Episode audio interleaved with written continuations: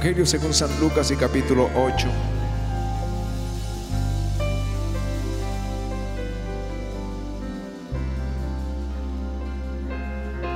Aconteció después que Jesús iba por todas las ciudades y aldeas, predicando y anunciando el Evangelio del reino de Dios. Y los doce con él y algunas mujeres que habían sido sanadas de espíritus malos y de enfermedades. María, que se llamaba Magdalena, de la cual habían salido siete demonios. Juana, mujer de Chuza, intendente de Herodes. Y Susana, y otras muchas que le servían de sus bienes. Amén y amén. Aleluya.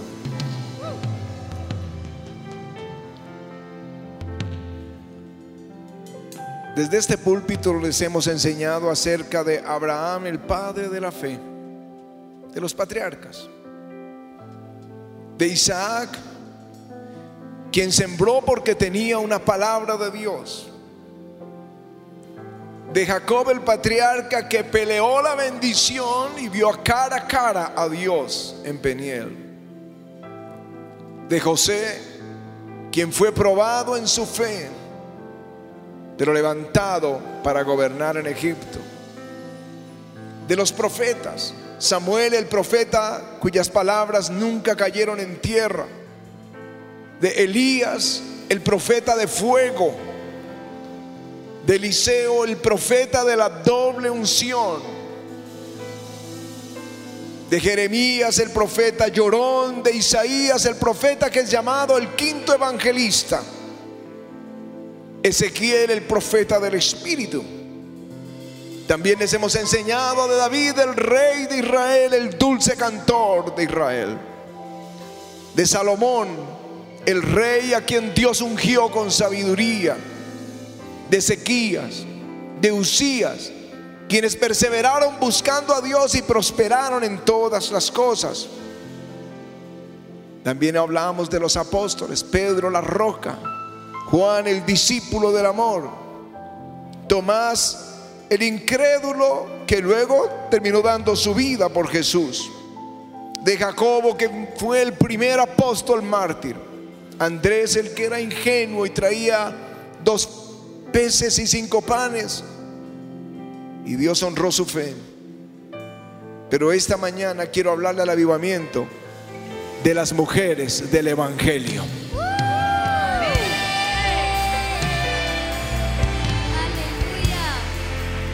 Mujeres que por su fe, su valentía, su coraje, su corazón leal, ocuparon un lugar prominente en el Evangelio del cual nosotros somos enseñados e inspirados.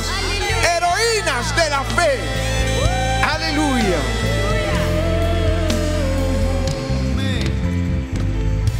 La primera de ellas es, quiero hablarles de María de Betania. Hay muchas Marías en la Biblia. Esta mañana les dije, porque Patti no estaba en la primera, pero que siempre tiene como la reserva con el nombre María. María, la hermana de Moisés. María, la madre, eh, la, la madre de Jesús. María, la hermana de Lázaro. María, la Magdalena. María, la madre de Jacobo. María, la madre de Marcos, está lleno de Marías. Y nosotros tenemos a María Patricia, la pastora. Ana María. Y yo que soy una María con ella. Gracias, Señor. Bueno, voy a hablarles de María, voy a hablarles de ellas. Primero, María de Betania. ¿Por qué es importante esta mujer, la hermana de, Lázaro? Voy a leerlos en el Evangelio.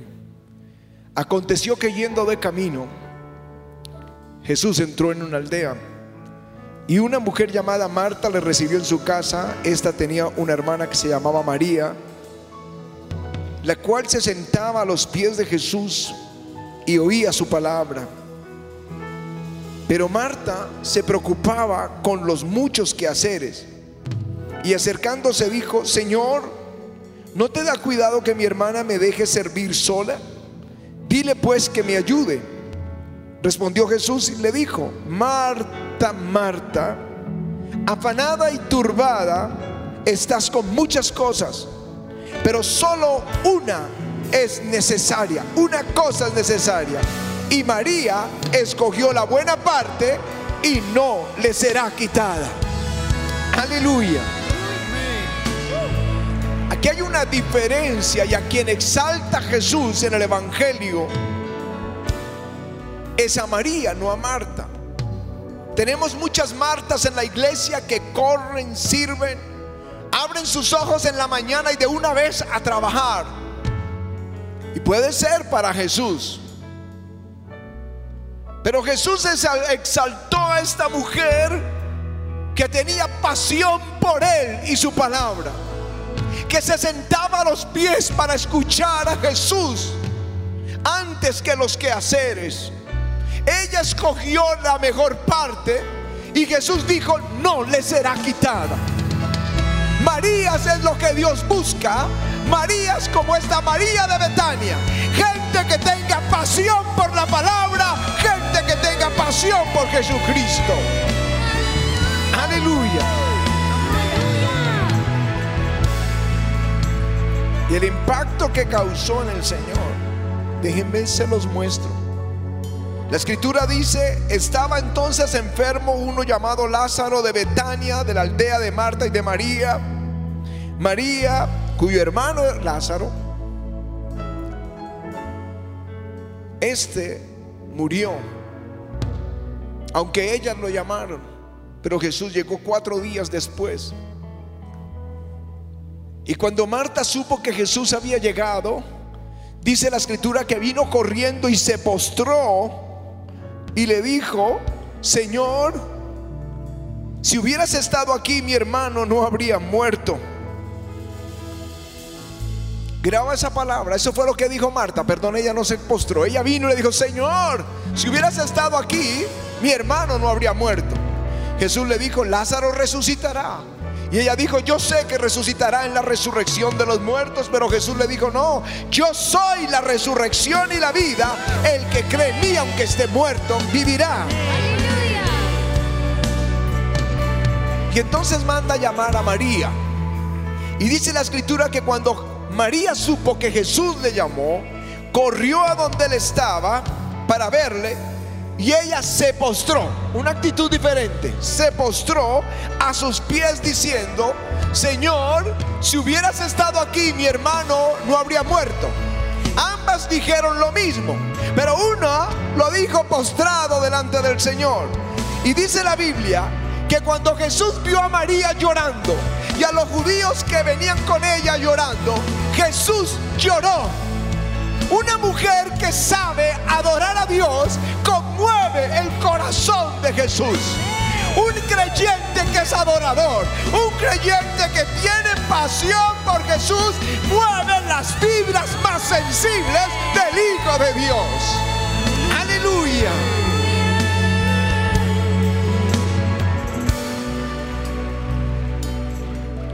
Seis días después se hizo una cena en Betania para Jesús. Yo creo que en gratitud por el milagro de Lázaro. Y pienso que quien recibe un milagro debería hacer lo mismo, venir a la presencia del Señor, honrarlo. Aquí era un banquete. Pero me gusta cómo comienza este evangelio diciendo, seis días después vino Jesús a Betania, donde había resucitado a Lázaro, y le hicieron una, una cena y Marta servía. No aprendió la lección. Ella seguía corriendo. Marta servía, Lázaro era uno de los que estaba sentados a la mesa. Entonces María tomó una libra de perfume de nardo puro de mucho precio y ungió los pies de Jesús y los enjugó con sus cabellos y la casa se llenó del olor de su perfume. Judas se enojó porque dijo es mucho dinero y podrían dárselo a los pobres. Eso es adoración. La ofrenda es adoración. A los Judas no les gustan las ofrendas. A los Caín no les gustan las ofrendas. Pero a Jesús le gustan las ofrendas. Dios llama a Abel un héroe de la fe por sus ofrendas. Jesús exalta a la viuda que dio dos monedas por sus ofrendas. El Antiguo Testamento exalta a la viuda de Sarepta por su ofrenda. Y Jesús exalta a la mujer de Betania por su ofrenda.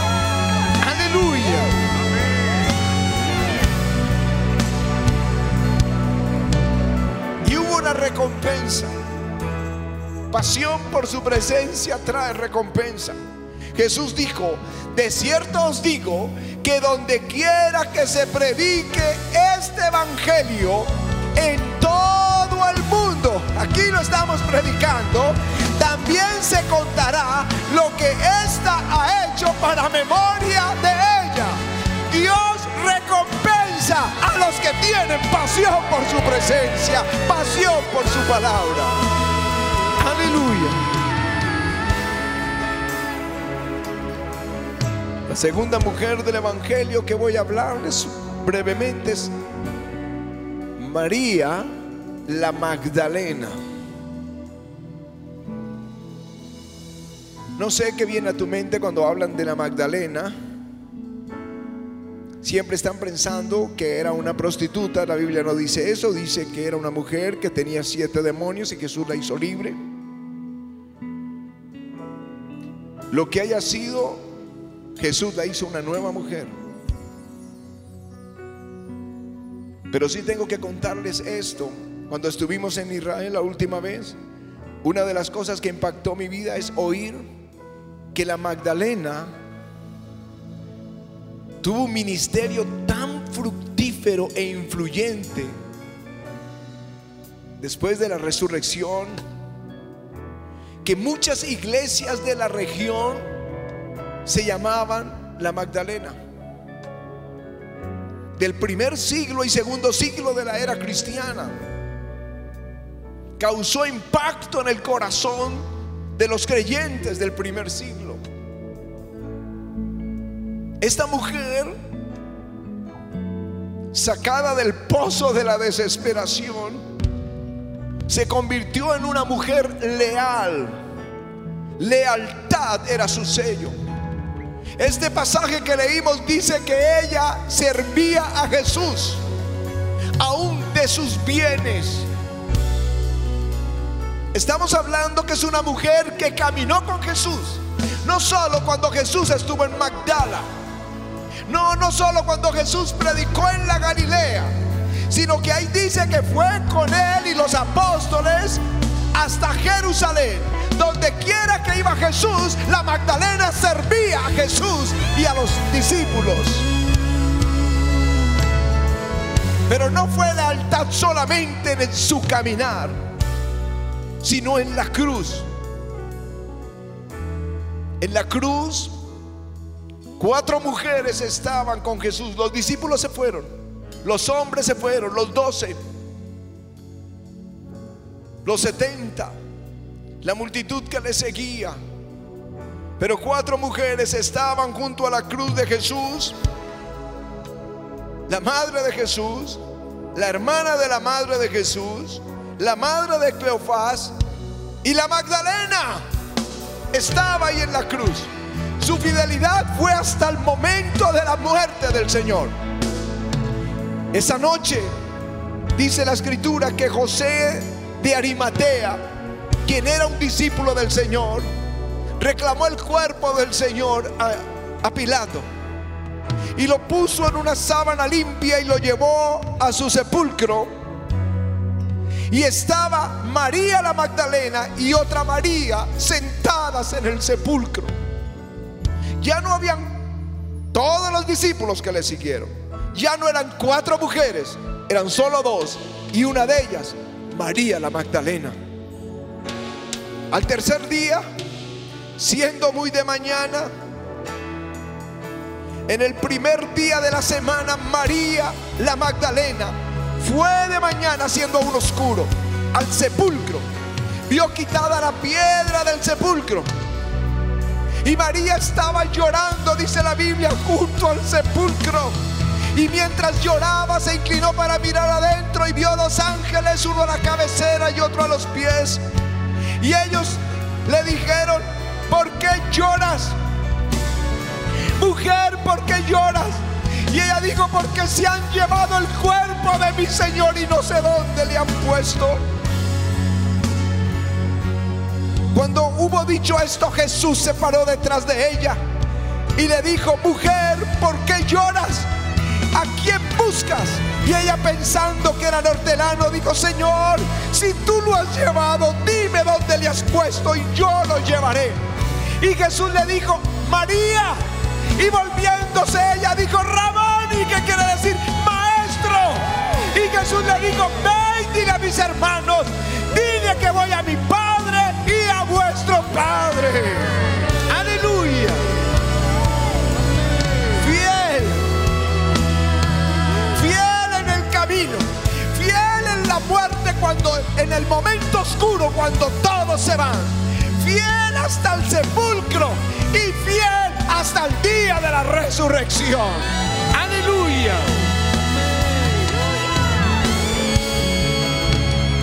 Nueve veces la menciona el Evangelio. Y de esas nueve, ocho, ella encabeza la lista. Fue la persona más importante alrededor del evento de la crucifixión y la resurrección. Y también hubo recompensa para ella. Ya no el Evangelio de Juan, sino el de Marcos dice, habiendo pues resucitado Jesús por la mañana, el primer día de la semana, apareció primeramente a María. primeramente a María la,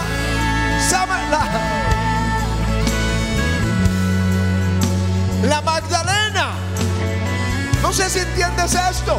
La primera persona en toda esta tierra que vio a Jesús resucitado fue María la Magdalena. Predicó, Él está vivo, es, fue María la Magdalena. Aleluya. Esta mañana vine a decirles, Jesús va a recompensar a los leales. Jesús va a recompensar a los fieles. Aleluya.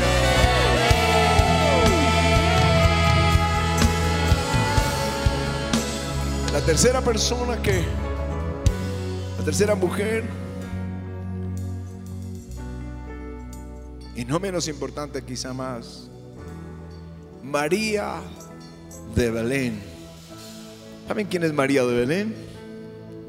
María la Virgen. ¿Cuál es la virtud de ella? Ella estaba desposada con José. Desposada es que él le había pedido la mano, por decirlo en términos nuestros. Pero no podían casarse hasta que no pasara un tiempo. Y por eso se llamaba desposada, porque era el tiempo entre pedir la mano y el matrimonio. Dejar un lapso suficiente para demostrar que ella no estaba embarazada.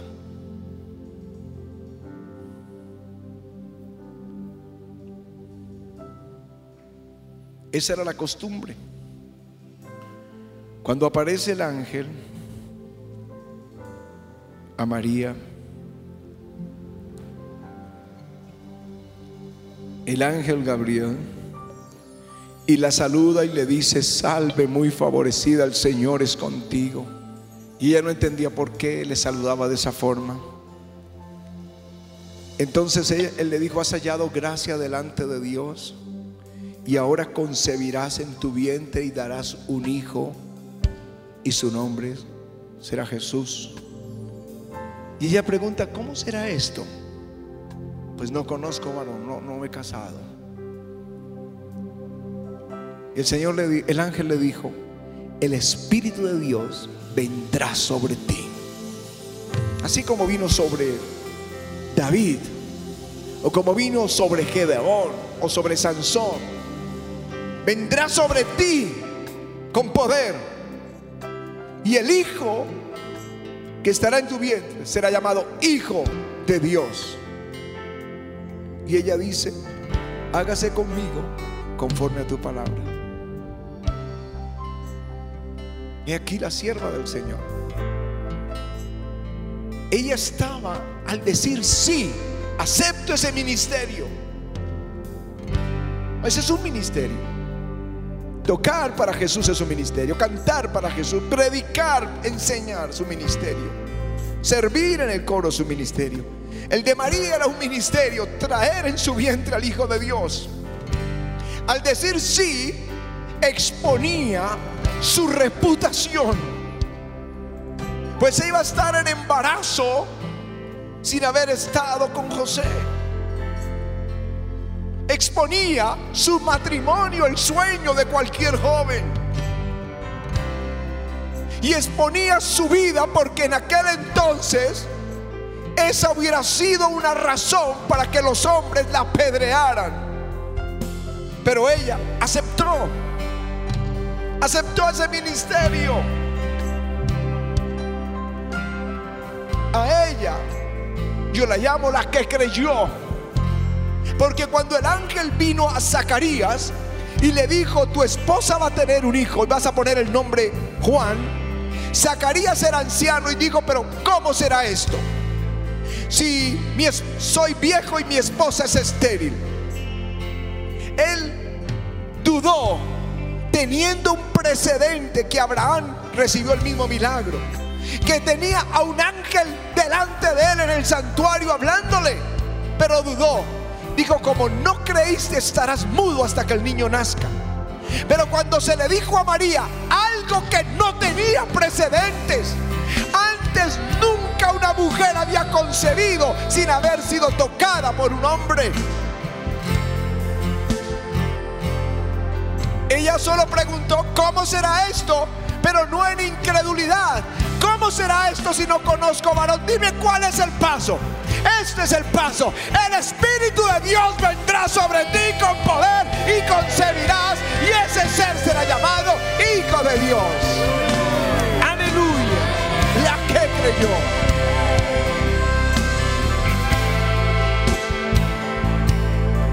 Los hombres se equivocan cuando la llaman la madre de Dios. Porque ella muy claramente dijo, he aquí la sierva del Señor. Una cosa es la madre de Jesús en esta tierra, que es la mamá de Dios. Si fuera la mamá de Dios sería más grande que Dios. Pero ella fue creada. Ella también necesitó perdón de pecados, por eso llama a Dios su Salvador. Como tú y yo necesitamos Salvador.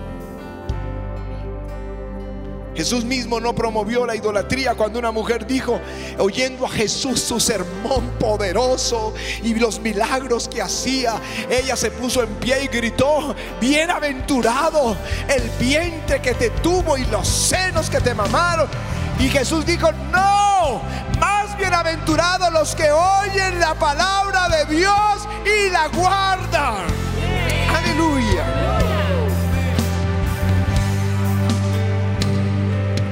María también dejó un sermón. Cuando alguien tiene una excesiva admiración por María, tiene que saber que ella también dejó un mandamiento, por decirlo así. ¿Cuál fue su sermón? En las bodas de Caná de Galilea. Cuando le dijo a Jesús, no tienen vino, Jesús dijo, ¿qué tienes conmigo, mujer? No ha llegado todavía mi tiempo. Ella le dijo a los criados, a los que servían, haced todo lo que los diga. Haced todo lo que los diga. Tenía la autoridad para predicar ese sermón. Haced todo lo que Él te diga. Y esa palabra sigue siendo para nosotros que servimos. Haced todo lo que Jesús les diga. Aleluya.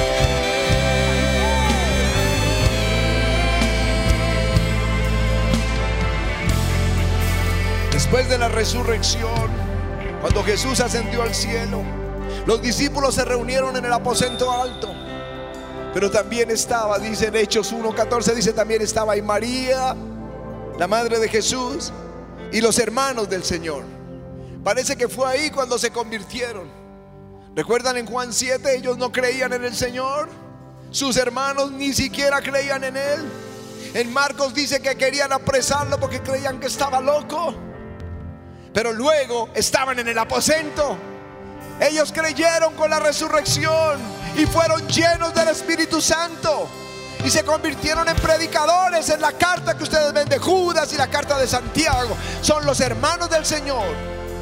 Jacobo fue el pastor de la iglesia de Jerusalén. El hermano del Señor. Pues María y fue llena del Espíritu Santo. ¿Cuál fue la recompensa? Dos recompensas yo veo, muchas seguramente, pero dos quiero resaltar. Tener en su vientre al Hijo de Dios. Y la segunda, que sería llamada bienaventurada por todas las generaciones. Los que creen, la que creyó, tiene recompensa. Será recordada por todas las generaciones. Dios honró a los hombres de la fe en toda la escritura. Y Dios honró a esta mujer de fe, María, la Virgen, María de Belén. Aleluya. Y por último, les voy a hablar de una mujer más.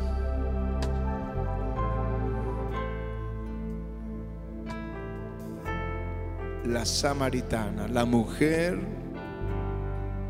de Samaria.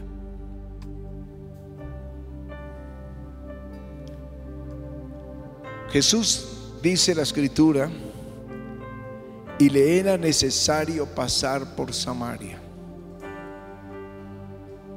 En el recorrido entre Judea y Jerusalén estaba Samaria, en la mitad.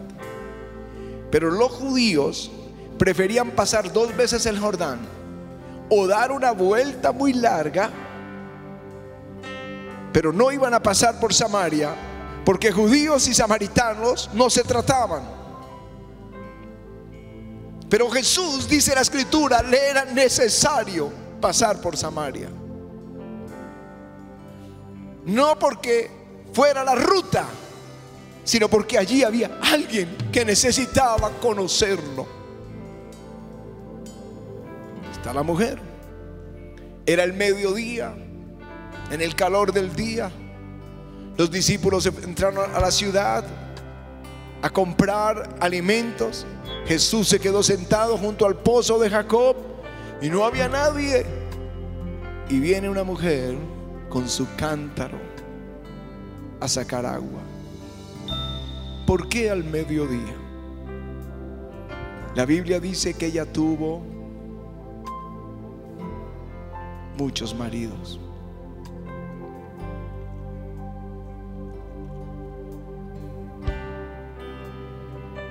La escritura dice que tuvo cinco maridos y que ahora con quien estaba no era su marido. Era una mujer rechazada. No dice que fue adúltera. Dice que tuvo cinco maridos. Seguro como la ley de Moisés le pasaron la carta de divorcio. Pero en el último no se sabe por qué no era su marido. Ustedes imagínense ahora una mujer entre nosotros con cinco o seis matrimonios. Devuélvanse dos mil años atrás y en el Medio Oriente. Nadie quería tratarla. Solo hablaban mal. Las mujeres la criticaban, la menospreciaban. Todas las jovencitas salen siempre en la antigüedad al atardecer, al sacar agua o muy temprano en la mañana. Nadie va al mediodía. Solo esta mujer iba al mediodía huyendo a la multitud, huyendo a la crítica, a la condenación y al rechazo de la sociedad. Esta mujer sola con la carga de su pecado ya no tan joven y bella que pudiera seducir, ya tenía un pasado y, estaba trillada por la vida. Y ahí estaba Jesús y le dice, dame de beber. Como tú, siendo judío, vienes a mí que soy mujer samaritana a pedirme de beber si judíos y samaritanos no se tratan entre sí. Jesús le dijo, si supieras quién es el don de Dios y quién es el que te pide dame de beber, tú le pedirías y él te daría agua viva. Señor, no tienes con qué sacar el agua. ¿Acaso eres tú mayor que nuestro padre Jacob que nos dio este pozo? Donde bebió él, sus hijos y sus ganados. Y Jesús dijo, cualquiera que bebiere de esta agua volverá a tener sed. Pero el que bebiere del agua que yo le daré, no tendrá sed jamás, sino que será una fuente de agua que salte para vida eterna. La mujer le dijo, dame esa agua. Yo no quiero beber más aquí. Yo no quiero este cántaro de desgracia. Dame a beber esa agua. Jesús le dijo, ve y llama a tu marido. Dijo, no tengo marido. Dijo, bien dices, porque cinco maridos has tenido y el que tienes ahora no es tu marido. Él no la estaba condenando, solo le estaba mostrando dónde estaba su aflicción. Y ella dijo, me parece que tú eres profeta. Nuestros padres adoraron aquí. Y los judíos dicen que de ellos es la salvación. Pero cuando venga el Mesías, Él nos enseñará todas las cosas. Y Jesús le dijo, yo soy el que habla contigo. Yo soy el que habla contigo. Yo soy el que habla contigo. Ahí tú entiendes por qué le era necesario pasar por Samaria. Yo soy el que habla contigo. Y la escritura dice que ella dejó su cántaro y corrió a los hombres de la ciudad y les dijo, venid y ved. Hay un hombre que me dijo todo lo que yo he hecho. ¿No será este el Cristo? ¿No será este el Mesías?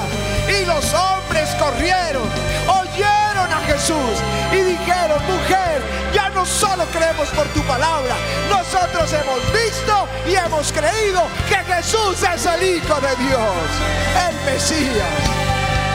Aleluya. Aleluya.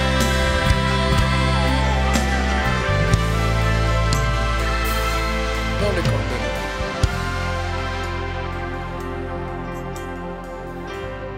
¿Saben por qué algunos no se acercan a Jesús? Por la vergüenza de su pecado. Pero cuando Él está presente algo pasa en el Espíritu.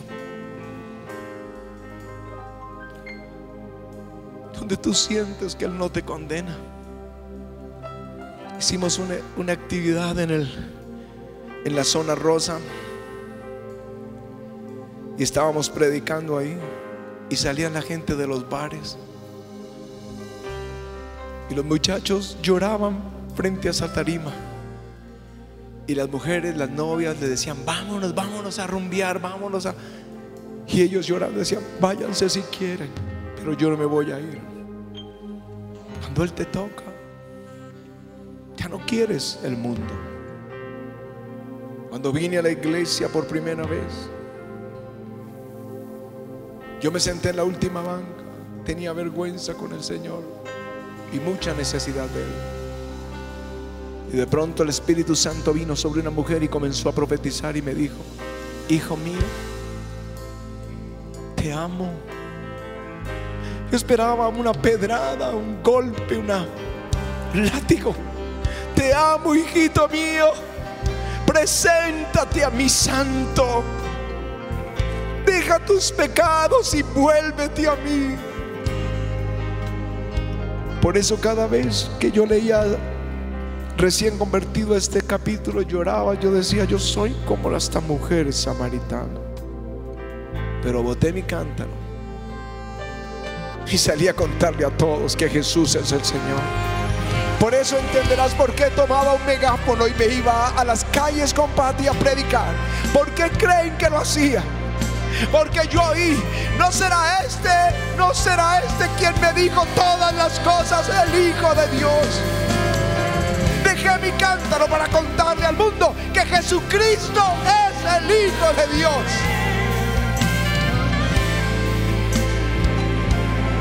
Dirá cuál es la recompensa. ¿Saben cuál fue la recompensa de esta mujer? Fue la primera persona a la que Jesús sin tapujos, sin, sin entre líneas como que no alcanzas a entender, le dijo que Él es el Mesías, el Hijo de Dios. No se lo dijo a los fariseos, los fariseos se enojaron. Dinos abiertamente si tú eres el Cristo. Y no se lo dijo abiertamente, pero a ella le dijo, sí, yo soy el Cristo, el Mesías, el Hijo de Dios. Aleluya. Recompensó su sed.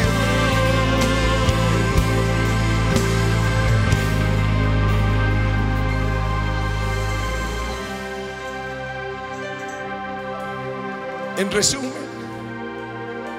María de Betania nos inspira su pasión por su presencia y su palabra. María de Belén, la Virgen, la que creyó a toda prueba. María la Magdalena, lealtad hasta el final. La mujer samaritana, su sed y testigo de su misericordia, nunca más se avergonzó de él. Mi pregunta para ti es, ¿qué se va a decir de ti? ¿Qué se va a decir de ti? ¿Cuál es esa característica? Cuando estén llevando tu cuerpo al sepulcro, cuando la familia y los amigos se paren llorando allí, ¿qué van a decir de ti? De tu pasión por Jesús, de tu lealtad, del que creyó la que creyó, de tu sed por Él. ¿Qué van a decir de ti?